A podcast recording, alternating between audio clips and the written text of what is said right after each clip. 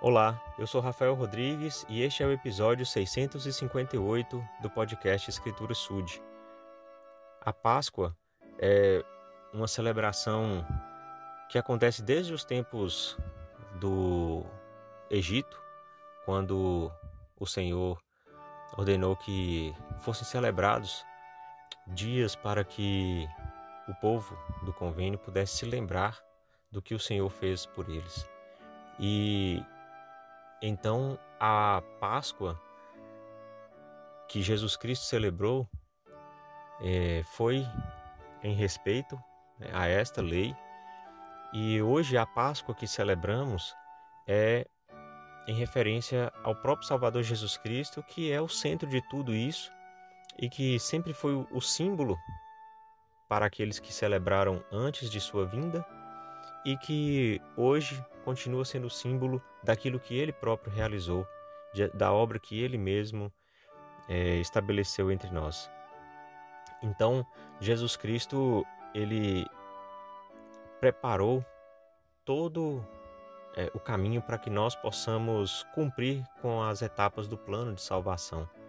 E esse plano de salvação é, espera que nós possamos, aqui na terra, é, honrar uma escolha que já fizemos apesar de não termos essa lembrança, que é a de seguir Jesus Cristo, podermos ser fiéis, nos arrepender de nossos erros, para um dia voltar né, em glória à presença do Pai Celestial.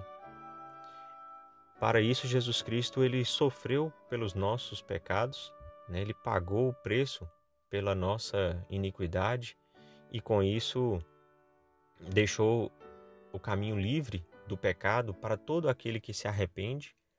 Isso foi a expiação de Jesus Cristo quando ele sofreu no Getsemane, o seu martírio, a sua crucificação.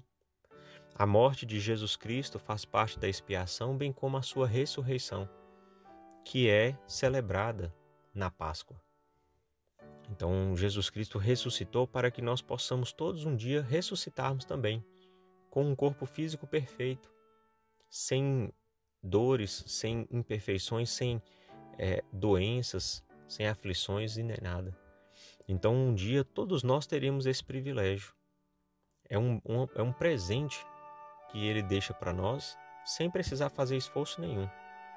Mas o arrependimento exige sim um grande esforço. E tudo isso deve acontecer aqui nesta terra. Ao sabermos que precisamos guardar estes mandamentos, a termos este conhecimento, também devemos ter o compromisso de fazer tudo isso por respeito, por amor ao que já, ao, ao que já fez o Salvador Jesus Cristo por nós. E a respeito deste tempo entre a sua morte e a sua ressurreição, ou seja, o tempo em que Jesus Cristo é, ficou ali sepultado, já foi explicado nas Escrituras que ele foi e pregou o Evangelho aos espíritos em prisão. Se existe uma prisão, existe um oposto.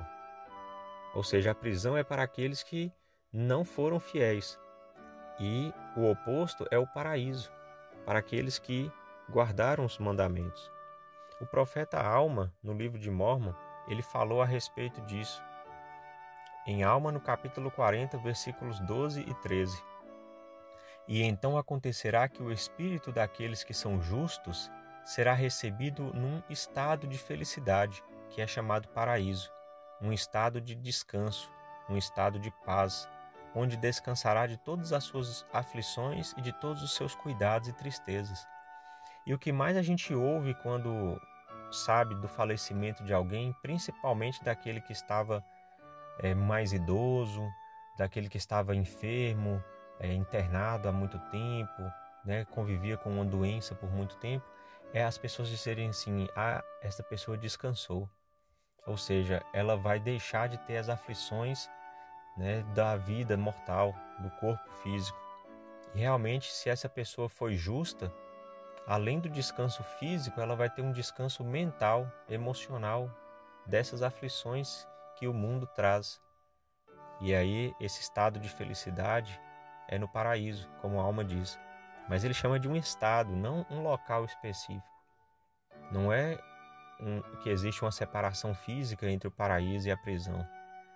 Porque ele fala sobre a prisão, e acontecerá que o espírito dos iníquos, sim, aqueles que são maus, serão atirados nas trevas exteriores.